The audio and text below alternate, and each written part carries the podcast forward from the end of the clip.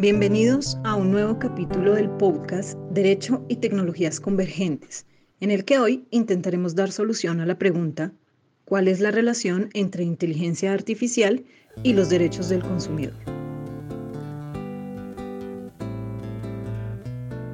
Para resolver esta cuestión, tratemos de visualizar una especie de poliedro jurídico en el que podremos identificar aristas que conectan temas como algoritmos, inteligencia artificial, comercio electrónico, datos y, por supuesto, la protección de los derechos al consumidor.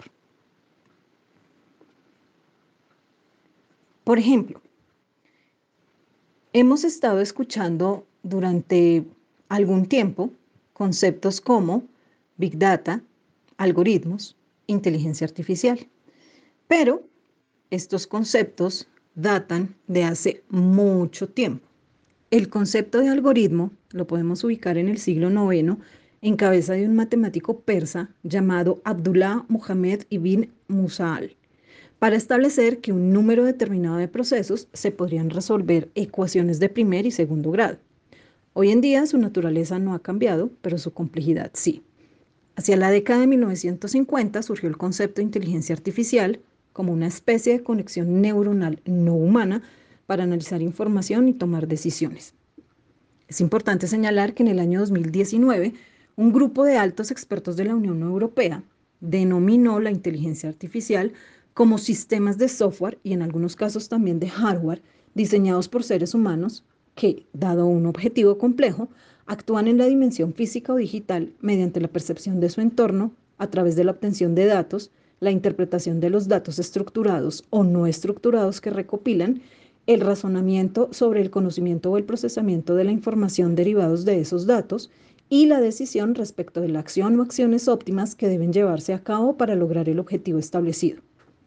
Los sistemas de inteligencia artificial pueden utilizar normas simbólicas o aprender un modelo numérico.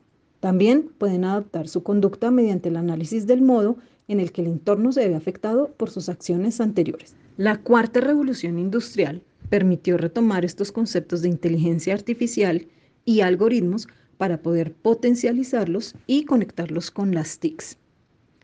Con el desarrollo del Internet en la década del 90, se logró posicionar el comercio electrónico. Y esto fue reforzado con la aparición de la Organización Mundial del Comercio en el año de 1994 la Organización de Naciones Unidas diseñó la guía para el comercio electrónico, lo cual permitió a los diferentes Estados miembros poder desarrollar su propia reglamentación interna.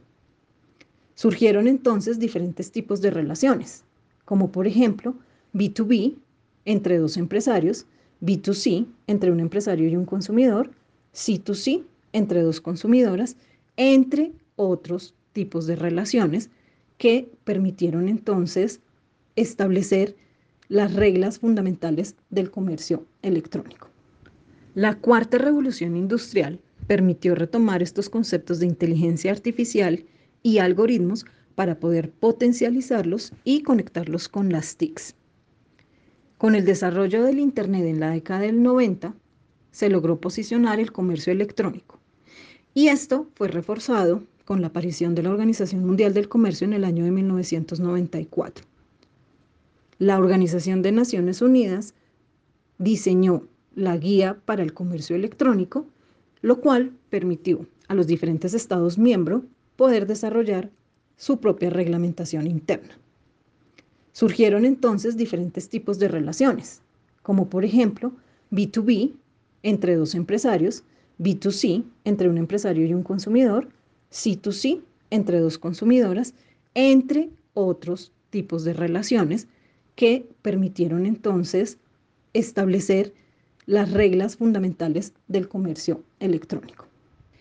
Y viene la otra arista de nuestro poliedro, los datos, los cuales para muchas personas se han convertido en el nuevo petróleo de esta década, dado que con ellos se diseñan los algoritmos, se alimenta la inteligencia artificial y se pueden tomar diferentes tipos de decisiones. Esto ha permitido establecer que resulta indispensable la protección de esa información personal de los consumidores y usuarios que muchas veces, sin saberlo, van dejando como una huella en el Internet. Se procura entonces la protección de la privacidad, la intimidad y el buen nombre de los ciudadanos, que se constituyen a su vez en consumidores y usuarios. Es importante señalar que este derecho se ha reconocido en la Declaración Universal de los Derechos del Hombre y en nuestra propia constitución política como un derecho fundamental. Este escenario nos permite entonces visualizar que se ha mutado, se ha cambiado de una economía espacial o física, por decirlo de alguna manera, a una economía digital en la que existe un nuevo modelo de mercado con unos nuevos empresarios, una nueva forma de intercambio de productos, de bienes y servicios, de unos nuevos consumidores, que por lo tanto requerirá de unas normas concretas dada su especial naturaleza. Este escenario nos permite entonces visualizar que se ha mutado, se ha cambiado de una economía espacial o física, por decirlo de alguna manera, a una economía digital en la que existe un nuevo modelo de mercado con unos nuevos empresarios, una nueva forma de intercambio de productos, de bienes y servicios, de unos nuevos consumidores, que por lo tanto requerirá de unas normas concretas dada su especial naturaleza.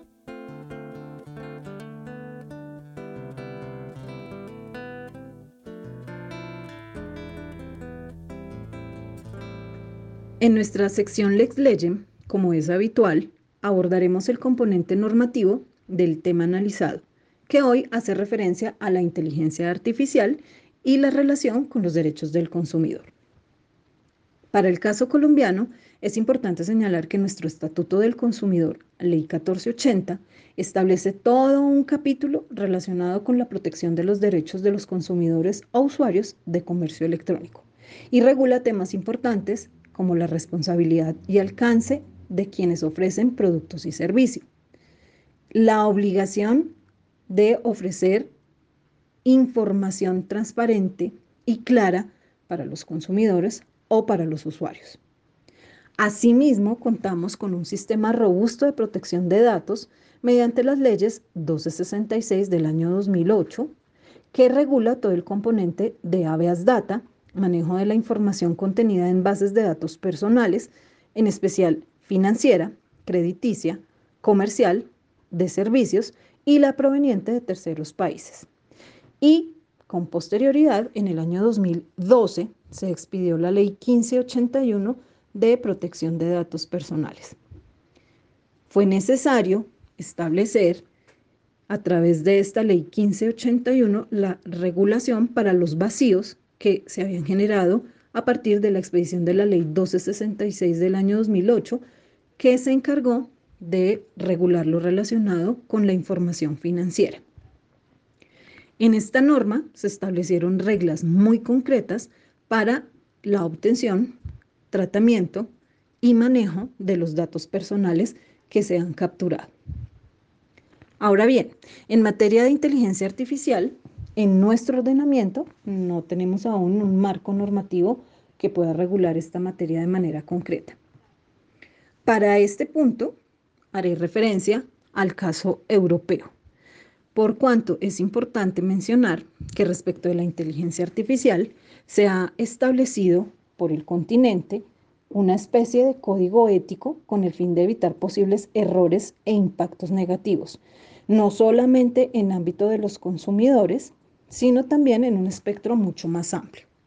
Dentro de las líneas maestras planteadas por la Unión Europea en el año 2019 se encuentran, por ejemplo, la supervisión humana, la robustez y seguridad, privacidad y gobernanza de los datos, transparencia, diversidad, no discriminación y equidad, bienestar social y ambiental y rendición de cuentas. En el año 2020, la Comisión Europea presentó el libro blanco de la inteligencia artificial en la que plantea una matriz que analiza las variables que permiten establecer cómo podría llevarse a cabo la posible regulación de la inteligencia artificial, teniendo en cuenta para ello el alto riesgo que puede generar para los seres humanos y el impacto significativo que esa inteligencia artificial pueda ocasionar en la cotidianidad de las personas. Ahora, en el oráculo responde, vamos a resolver la duda de don Pedro Para. Cuénteme, don Pedro. Pues doctora, mi caso es el siguiente.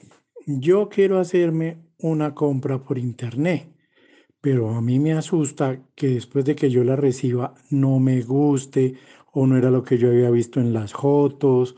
Y entonces en ese caso yo perdí mi platica, me la devuelven. En esas, ¿qué hace uno?